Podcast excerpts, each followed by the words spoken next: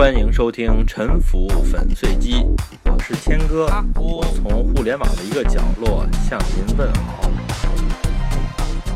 做房地产的人，或者是做建筑设计的人呢，都知道有一个东西叫做日照规范。因为这个规范呢，我们在做城市规划和建筑设计的时候呢，就要反复的核实我们做的这些建筑呢是否符合日照规范。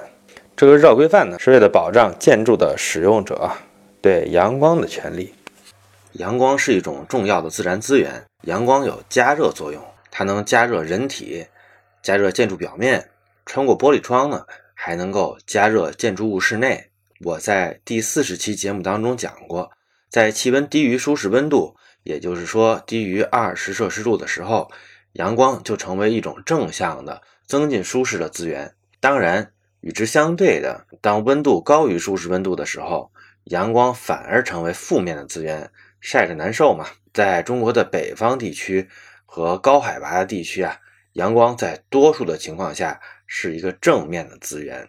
在前工业时代，在人类历史上的多数时间呢，直接的日照都是给亚寒带、温带的人们带来温暖的最重要的资源。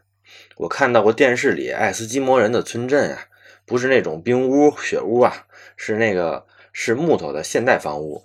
他们的村镇里的这些房屋啊，都互相非常的分散，距离很平均，这样呢，每个房子都能够最充分的晒到阳光。我还比较常去吉林那儿的村子呢，也是特别明显，房屋呢都是平房，基本啊都是朝南的，前后两排的间距足够大，每个房子呢从早到晚阳光都有保证，日照的功率呢也是很不小的。如果太阳在正头顶上，太阳高度是九十度的时候，晴天的太阳辐射的功率是多少呢？大概是每平方米一千零五十瓦。当然，太阳在正头顶上，这只有在北回归线以南，在正午的时候啊，才可能出现的情况。在中国多数的地方呢，太阳的高度角是到不了九十度的。比如说，在冬至那天，就是十二月二十一号，北京呢这个地方的北纬四十度，太阳的高度角呢，中午太阳最高的时候，它的高度角啊是二十六度多一点。这个时候啊。照在地面上的太阳的功率呢，就会有所折减，其实就是取一个太阳高度角的正弦值啊，sin 二十六度等于零点四四。而且太阳低的时候，它需要穿透的大气层也更厚，这样的话呢，折减呢实际上还会更大。所以冬天的日照大概是相当于打了个四折吧。如果阴天或者雾霾呢？能够照到地面的阳光就更少，这个功率啊还会大幅度的打折。到达地面的阳光呢，这些功率也不是都是产生加热效果的。像白色的建筑呢，它的表面啊可以反射掉百分之七十以上的阳光，深色的表面呢反射率就低得多了，基本可以把光能转化成热能。其他的表面呢，它的反射比例不等，一般呢都是小于百分之五十的。说到这儿呢。如果您有时候看城市规划的案例，经常看美国的航拍图的话，我教给您一个在航拍图上分辨新旧建筑的方法。如果房子屋顶是白的，那这个是在两千年之后的新建筑，或者刚刚翻新的可能性很大。美国新建筑的屋顶用白色呢，是为了减少阳光对屋顶的加热，把阳光反射回宇宙，从而降低城市的热岛效应。阳光即使加热了建筑的表面，现代建筑呢？一般都是装了保温层的，所以啊，热量传递到室内的比例呢也是很低的，大部分呢都会在室外耗散掉。阳光真正加热室内，最主要的是通过玻璃窗。我们一般一套一百平米左右的房子呢，朝南的窗户透明的面积大概是五平米到十平米之间，太阳射入室内，您可以估计一下，中午的时候啊，加热功率怎么说也有几千瓦。相当于您开着几个电暖气，即便是早上、傍晚，大概也能达到半个电暖气的作用吧。加热效果呢是非常可观的。在冬天呢，阳光呢主要加热南侧的房间，也能加热东面和西面的房间。建筑的结构啊具有比较强的导热性，因为这里面是含钢材的嘛。这种热呢会传到北面的房间，最后呢达到一个动态的平衡。北侧房间会和南侧房间之间啊有一个温差。我大学宿舍呢是一个南北向的筒子楼，在冬天呀，在中午的时候呢，我就明显感觉到南侧宿舍的气温呢会高于北侧的宿舍，这个差别啊至少有三度以上。理论上呢，北侧的房间啊，它的暖气的散热器应该是多设几片，作为一种日照不足的补偿。一般呢，我们的取暖费是按照面积收的。北侧的房间呢，散热器的片数多，它的耗能大，但是并不用交更多的取暖费。有一种情况呢，是你要自己烧天然气取暖，那么呢，北侧的房子呢就会多花一些能源的费用。基于这些，有直接阳光的房间在冬季被动取暖方面是有明显的优势。有听众说，阳光可以让空气更干燥，真的可以吗？阳光呢不会减少空气中的水蒸气分子，也就是说不会降低空气的绝对湿度。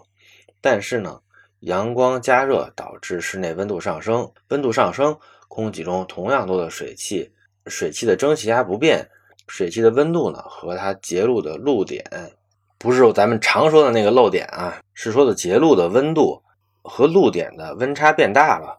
这样的话呢，就是相对湿度下降了。所以说呢。阳光照射产生的这种干燥的效果呀，它是加热的后果，并不是说阳光可以直接降低空气的湿度。所以呢，这还是加热的作用。有种说法说呢，阳光可以杀菌，这个是对的。但是能杀菌呢，这是因为能够破坏细胞的 DNA，能杀菌就能致癌，这两者的机制呢是相同的。阳光中啊，波长最短的紫外线呢。缩写叫做 UVC，和医院用的杀菌的紫外线灯是一样的波长的。它在阳光当中呢占的比例啊非常的小，而且啊它的致癌性很强。开紫外线灯的时候啊，人都得躲开，否则就成为一种自残了。现实中呢，阳光不能晒到家里所有的地方，所以啊对晒不到的地方呢就没用。要抑制家里的微生物呢，保持干燥是最主要的途径。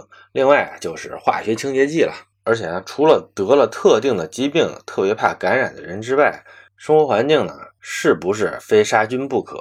这个本身就是一个问题。还有一种说法呢，说阳光可以补钙，确实如此啊。补充维生素 D 三呢，可以避免驼背，还有呢，避免家族性的低磷血症。还不仅如此，有研究认为呢，维生素 D 对防范一些癌症和心脏病是有益的。维生素 D 呢，可以靠吃来补充。但是呢，最好还是要接受一定的日照，因为呢，其实也不需要晒多久，在太阳好的时候，十分钟的日照呢，对于肤色浅的人呢，可以产生一万个单位的维生素 D。美国的官方推荐的剂量呢是每天六百个单位，也就是说，晒十分钟的太阳呢，产生的维生素 D 的剂量呢，已经超出所需的十几倍了。如果像小龙女那样住在古墓里待着不出去，这样呢，可能是会缺维生素 D，但是呢，如果啊晒太阳晒得太多呢，也没有进一步的好处，反而是在增加皮肤癌和一些眼科疾病的风险。阳光对于人居环境啊最重要的作用就是取暖，靠它来杀菌的话呢，剂量不足；用它来补钙呢，哎又不需要那么大的剂量。日照呢是大自然免费赐予的，大家并不为日照花钱，所以呢，对于不富裕的地方。在寒冷的北方，取暖成为一种负担或者一种奢侈的地方呢，日照是一种很重要的资源。再者呢，日照是不产生温室气体或者环境污染的，这也是一个非常重要的利好。好东西呢，大家都想要。全世界最早用法律的形式来主张日照资源的是什么国家呢？毫不意外的是法治特别发达的国家，也就是英国。一八三二年，普通法的司法解释里呢，增加了一条很奇怪的法律。我看过原文了，大概是这个意思。他说呢，如果一个房子的光啊，已经有二十年没有被遮挡过了，那么这个光的权利啊，就属于他了，除非他认可任何人呢不能挡他的光。这个法啊，叫做 Ancient Lights，古老的光。哎，这个很奇怪吧？为什么是二十年？这里面呢，大概体现的是英国法律里啊尊重现状的这么一个精神。伦敦啊，有一些房子，它的某些窗户的窗台下面挂着一个牌子，上面写着 “Ancient Lights”，这就是一个产权声明啊，在提醒大家呢，不要挡我窗户的阳光。有人呢拿这个法律原则在美国起诉别人阳光侵权，具体的呢是在一九五九年在佛罗里达枫丹白露大酒店的案子，法院当时呢是驳回了起诉。也就是说呢，美国的法院啊不承认 ancient lights 这个法律原则。近代的建筑师系统的研究并且主张保证建筑日照的，也不意外，是德国建筑师在一九二零年代开始的。一九二八年呢，格罗皮乌斯和海斯勒这两位啊，在卡尔斯鲁厄的 d a m a s t o c k 这个项目里啊，采用了日照主导的设计策略。格罗皮乌斯呢？建筑师呢，对他可能比较熟。他是包豪斯艺术学院的创始人，灵魂人物啊。因为他们搞的是现代艺术，所以呢，纳粹呢在三十年代把包豪斯关掉了。格罗皮乌斯呢，后来呢，在美国哈佛大学的设计学院执教了十五年。他的学生啊，包括最著名的华人建筑师贝聿铭。他们在一九二八年的这个项目呢，我不怕他老人家从坟地里爬出来打我啊，我敢说呢。和我们当代的中国小区啊有九分的形似，一大排一大排全都是平行的，互相之间呢有一个比较大的、很平均的间距。这个间距呢，保证家家户户都有阳光。不过呢，这个小区呢它是朝西的。一九三二年国际建筑师大会上，建筑师们提出呢，在冬天啊要保证住宅的房间有两小时的日照。这些呢，当时还属于是一部分建筑师的学术主张。或者是在少数项目上设计策略的实践，根据他们的主张形成立法的呢，也有若干国家和地区，比如荷兰。荷兰要求在春分、秋分这两天呀，这两天呢中午的太阳高度角是三十八度，他们要求在这两天建筑的主要立面需要有三个小时的日照。荷兰这个国家呢很有特色，它的人口啊是特别的密集，城市化率呢特别高，农业呢。还，特别发达，但是呢，城市的密度啊说不上特别高，高层建筑非常少。鹿特丹和海牙呀有少量的高层建筑，但是在阿姆斯特丹呢，高层建筑呢几乎为零。在荷兰的情况下，要保证春分三个小时的日照呢，其实呢也不是特别的难啊。我在网上看到了一个材料，它的作者呢是中国某城市规划信息中心。这上面说呢，日本宪法第二十五条明确赋予了居民的日照权。我看了之后呢，就有点吃惊啊。我查了一下，插个题外话，我的经验是呢，不要轻易的相信论文，特别是中文的。我后来呢就查了日文的网站，然后用谷歌翻译呢翻译过来了。原文大概是这个意思啊，就是说呢，全体国民都享有健康和文化的最低限度的生活权利。国家必须在生活的一切方面为提高和增进社会福利、社会保障以及公共卫生而努力。第二十五条呢，一共就这两句话，怎么个明确的赋予了日照权呢？还真没看出来。不过，日本呢确实是有一个建筑基准法，这里面对保证日照权是有具体规定的。它是这么规定的：你的用地范围呢有一圈线，从这里呢向外推五米，画一条线。然后再推五米，再画一条线，在这两条线上呢分别计算，看看呢在冬至这一天，也就是太阳的高度最低的这一天，看看在这两条线上，你的房子投下的阴影是否超过了一个小时数，比如说三小时吧。如果你投下的阴影的时间呢超过了这个小时数呢，就侵害了别人的日照权。注意呢。这条呢是保护别人的，它不是保护自己的。也就是说，你自己盖的房子呢有没有日照呢？你自己决定。但是啊，如果因为你建房子而减少了邻居的日照，你是需要得到邻居的认可的，可能呢是要赔钱的。日本的规则呀和我们中国的规则呢是有区别的，哪个更严呢？这里面细节比较多了，所以不太好说。我给您简单的说一下结论。在日本的这个规定下呢，就比较适合建这种比较细的塔楼，不太适合建这种宽的板楼。这是日本的情况。美国呢，因为我在美国曾经做过建筑师的工作呀，从来没听说过日照权这个事儿。我查了一下，美国呢确实有很多州有法律说呢要保障日照权，但是呢他没说怎么保证。为什么呢？比如呢，甲说了说乙你盖的这个房子呢挡把我窗前的日照给挡了。乙说了，我在我的土地上空盖房子，这个权利是我的土地所有权的一部分，这个权利也是受法律保护的。我又没有在你的头顶上盖房子，凭什么说我挡了你的日照？所以呢，在美国呢，还没有成功的以阳光为理由呢告倒邻居的案例。但是呢，不排除啊，因为对别人挡阳光不满，用其他的理由来告倒邻居的，这就是另外一回事了。美国目前啊，关于日照权的讨论呢，更多的是集中在我搞一个太阳能发电站，结果邻居把我挡了，这个问题怎么办？在马萨诸塞州呢，它规定你搞一个太阳能发电站呢，是可以申请一个许可证的。这个许可证呢，要求别人把阳光留给你，但是你办这个许可证呢，需要他们来认账，这个呢，可能也是要给他们付钱的。您看，在日本和英国是。挡阳光的人赔钱给那些阳光被挡的人，但是在美国呢，是被挡的人出钱给可能挡他的人来买这个不被挡的权利，出钱的人呢是反过来的。在中国呢，建筑师和房地产专业的听众呢，可能都会比较熟悉中国的日照规则了，但是其他的听众呢，可能不太熟悉，我就简单的介绍一下吧。大体上呢，中国的要求是这样的。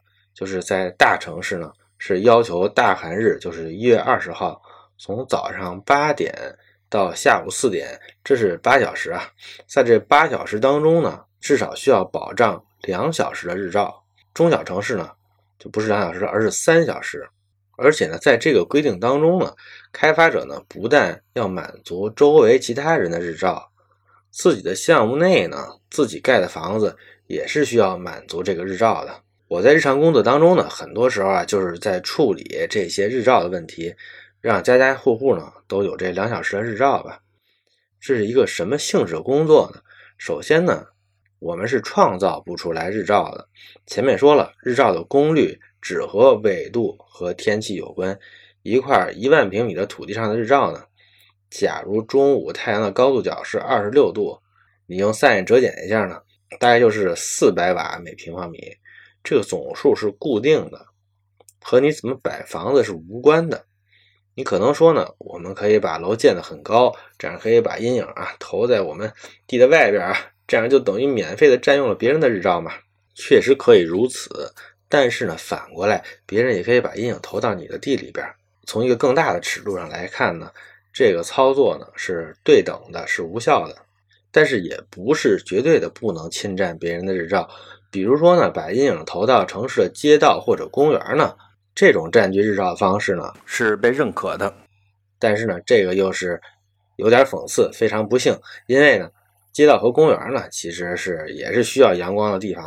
不管怎么说，一块地上啊，日照的总功率基本上是一定的。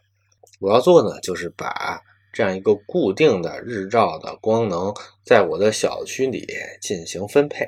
除了公共绿地呢需要一些阳光以外呢，其他的就是分配给我小区里的各家各户。如果我的小区里呢楼层低、容积率低，比如说呢容积率小于一，那么呢每平米的房子能够分到的日照功率就多。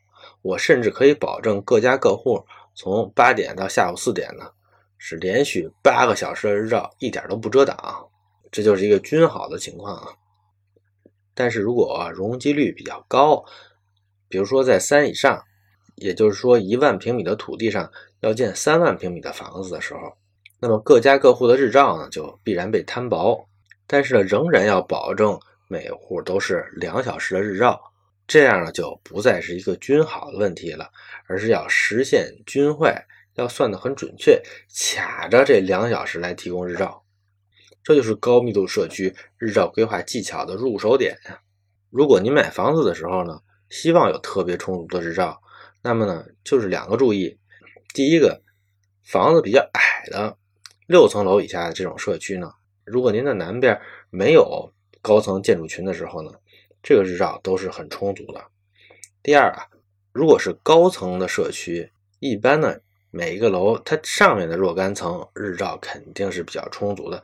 比如说呢，一个三十层的楼房啊，最上面的十层呢，一般呢日照是最充足的，也可以做到一分钟都不被别人遮挡。嗯，讲完了这些呢，我下面来说一说日照的经济意义。在中国的大部分地区呢，每一平方米的国土全年的日照的总光能大概是一千到一千八百千瓦时。千瓦时呢是一个能量单位啊，它就可以直接转成电能啊，多少度是吧？在这里面呢，有大部分的功率是在夏天这种不需要加热的季节的，只有小部分啊是在需要加热的冬季。从十一月到三月这五个月呢。太阳辐射的功率呢，大概呢占全年的百分之二十七。这样呢，咱们就可以算一下了。咱们在需要取暖的这五个月呀，就是从十一月到三月这五个月，日照的总能量呢，大概是两百七十到四百八十千瓦时，就是两百七十到三百八十度。这些光能里面呢，有一小半是反射回宇宙和大气层了，剩下的呢。多数呢加热了室外的土地、道路、绿地、树木，一小部分呢加热建筑。这里边呢又有大部分是加热外墙和屋顶的，这一部分呢大部分啊是传导不到室内的。剩下的这一点呢，通过窗户进入室内，对咱们晚上睡觉的这个房间呢。构成有效的取暖这一部分的热量呢？这情况是比较复杂了，但是呢，粗略的估计一下，大概不会超过总热量的百分之十，也就是二十七度到四十八度。您注意，这是摊到每平米的功率。如果啊，您家的小区的容积率是一的话呢，也就是说每平米的土地上建了一平米的房子。如果啊，您家是一百平米的话。那您家得到的太阳的光能呢，就大概相当于两千七百到四千八百度电吧。市场上呢，一度电是五毛钱，所以呢，这就相当于是一千三百块钱到两千四百块钱的这么一个概念吧。但是呢，如果您家的小区的容积率是三的话，那么同样的日照就会被三倍的面积来分配，每家呢平均得到的呢就是。三百到一千六百度电的能量，比容积率低的这个小区呢，就少得到了一千八百到三千两百度的电能啊。转化成煤呢，这就是两百到四百公斤的标准煤。就是说呀，如果住一个容积率高的小区，每户每年冬天呢，就平均要多烧两百到四百公斤的标准煤。这是一个大概的计算，实际上呢，也不是这么简单的，还要看建筑的散热面积和它的这个外墙的隔热系数啊。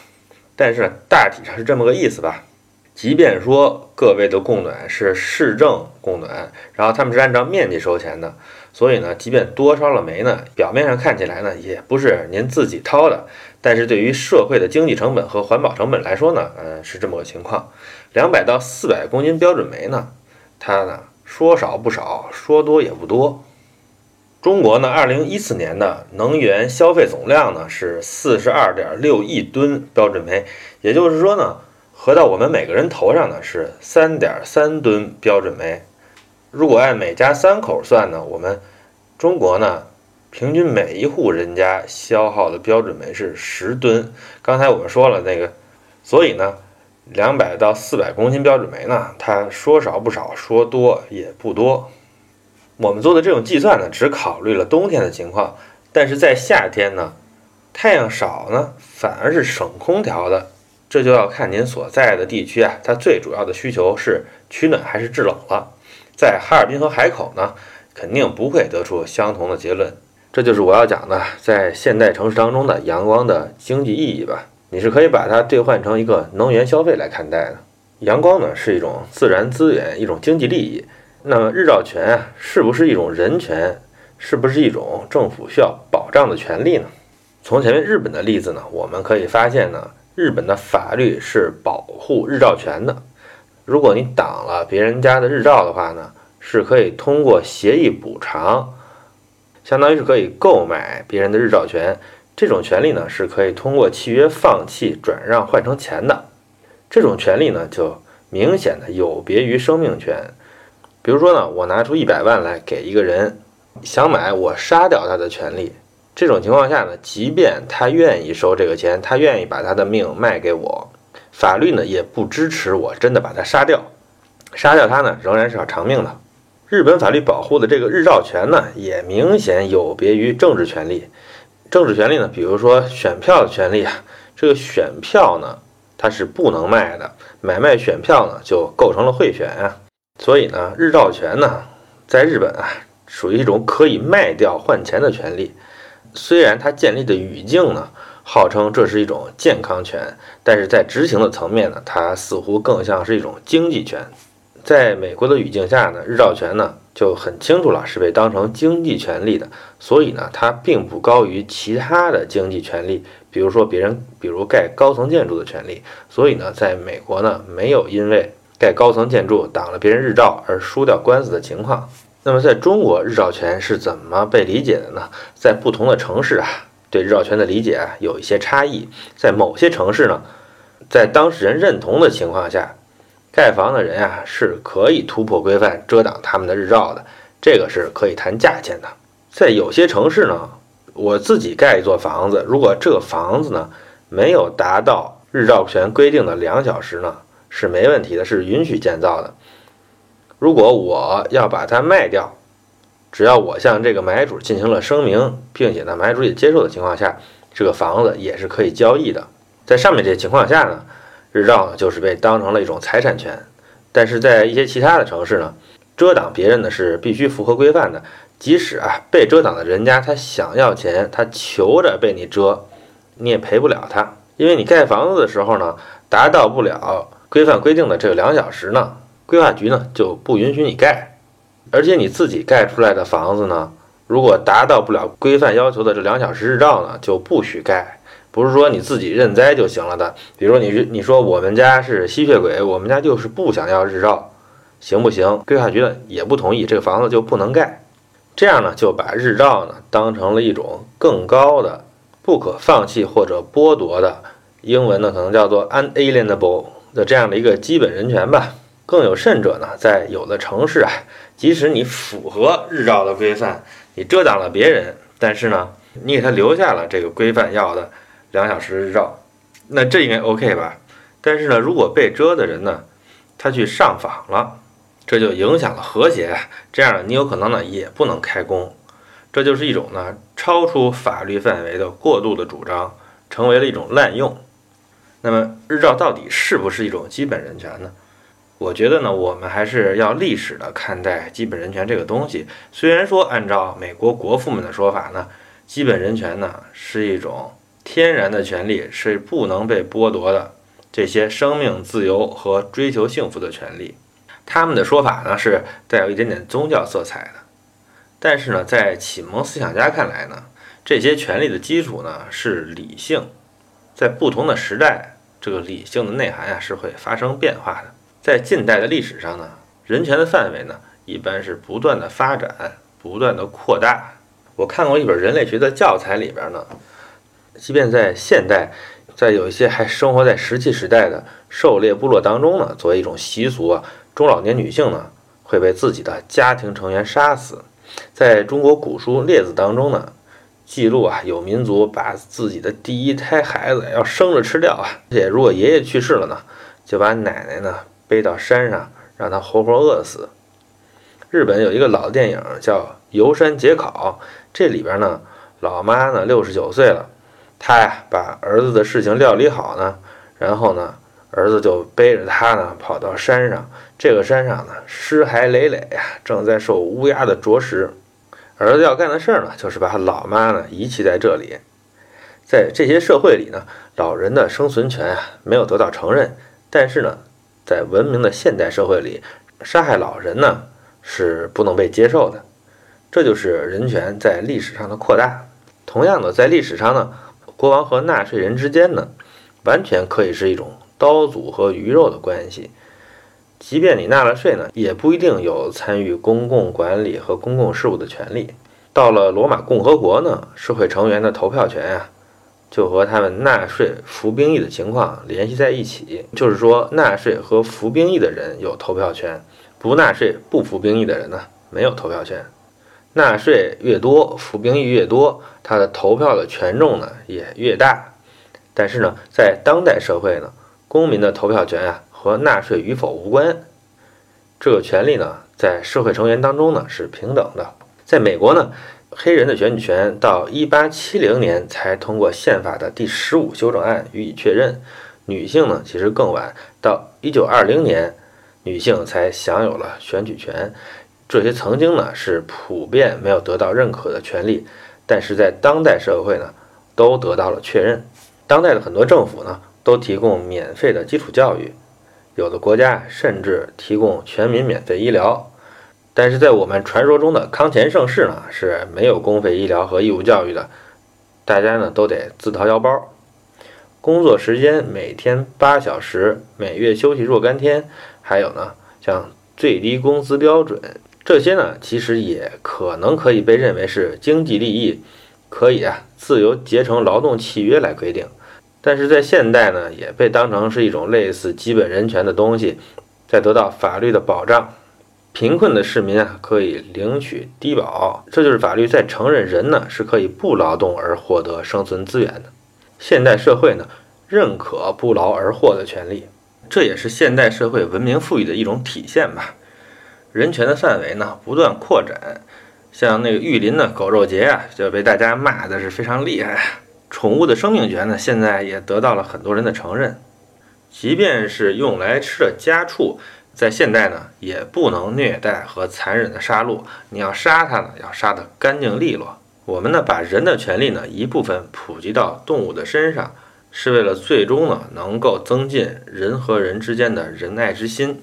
今天的人权当中呢，有很多是属于社会福利的范围，像教育、医疗、养老、低保这些，尤其是花钱的呢，都是需要政府啊拿出一种资源来作为公共品来保障的。但是您注意，日照权呢很妙，它不需要花费政府的资源，全都是群众之间呀彼此互相遮挡，政府呢只需要审批。你看保护日照权呢？不需要花钱，而且呢还可以多一个审批的东西。按照秦晖老师的说法呢，我们中国在制造业方面的优势，在基础设施建设方面的优势，很大程度上是一种啊所谓的低人权优势、低福利优势。在我们这个发展中国家，很多权利和福利呢还实现的一般般的情况下，我可以告诉大家，我们在日照权方面的保障呢，肯定是大大领先于世界各国的。下面来了，日照权呢，是不是应该被当做基本人权？我就说说我自己的意见吧。日照的效用呢，是可以用经济手段来弥补的，因为日照呢，说到底啊，它主要解决的就是取暖的问题。在现代社会呢，取暖的问题啊，是可以用花钱来解决的。家里的日照少，是不是就没有健康美满的人生呢？这个。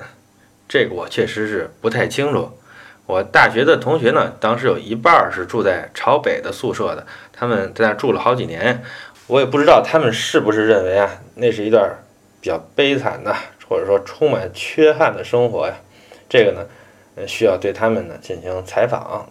建筑呢，就要按照建筑学的规律来做。日照呢，仅仅是这里面的规律之一。如果啊，你把日照认为是基本的人权，但是其他的建筑学的规律，比如说提高使用效率的规律、节省土地和成本的规律、促进社会交往的规律，那么这些规律呢，都把它们放到了日照之后，用日照权来主宰建筑设计，那我们建设的家园呢，就很难是理性的，很难是美观的，甚至是反智的。而且呢，我前面说过。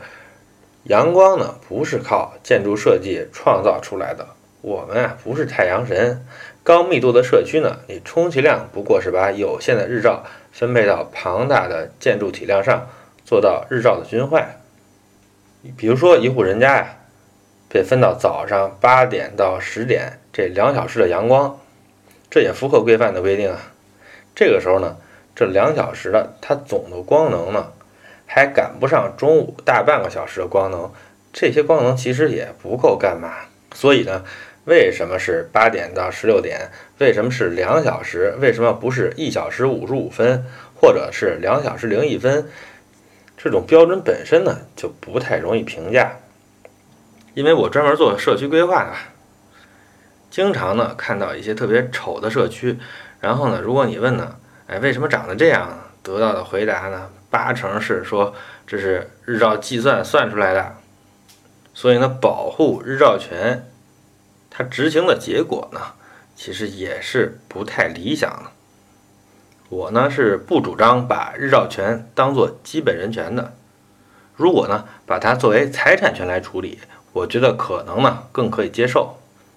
但是呢，权利的认定呢不应该是我说了算，也不应该是某些专家说了算，它应该是社会发展中人们逐渐形成的共识。这期节目当中呢，这期节目呢，也就是给。大家了解日照和建筑学呢，提供一个试点。因为篇幅的关系呢，其实呢也说的不太清楚，欢迎大家的提问，或者赞同，或者反对吧。希望呢能了解更多的意见。感谢您的收听。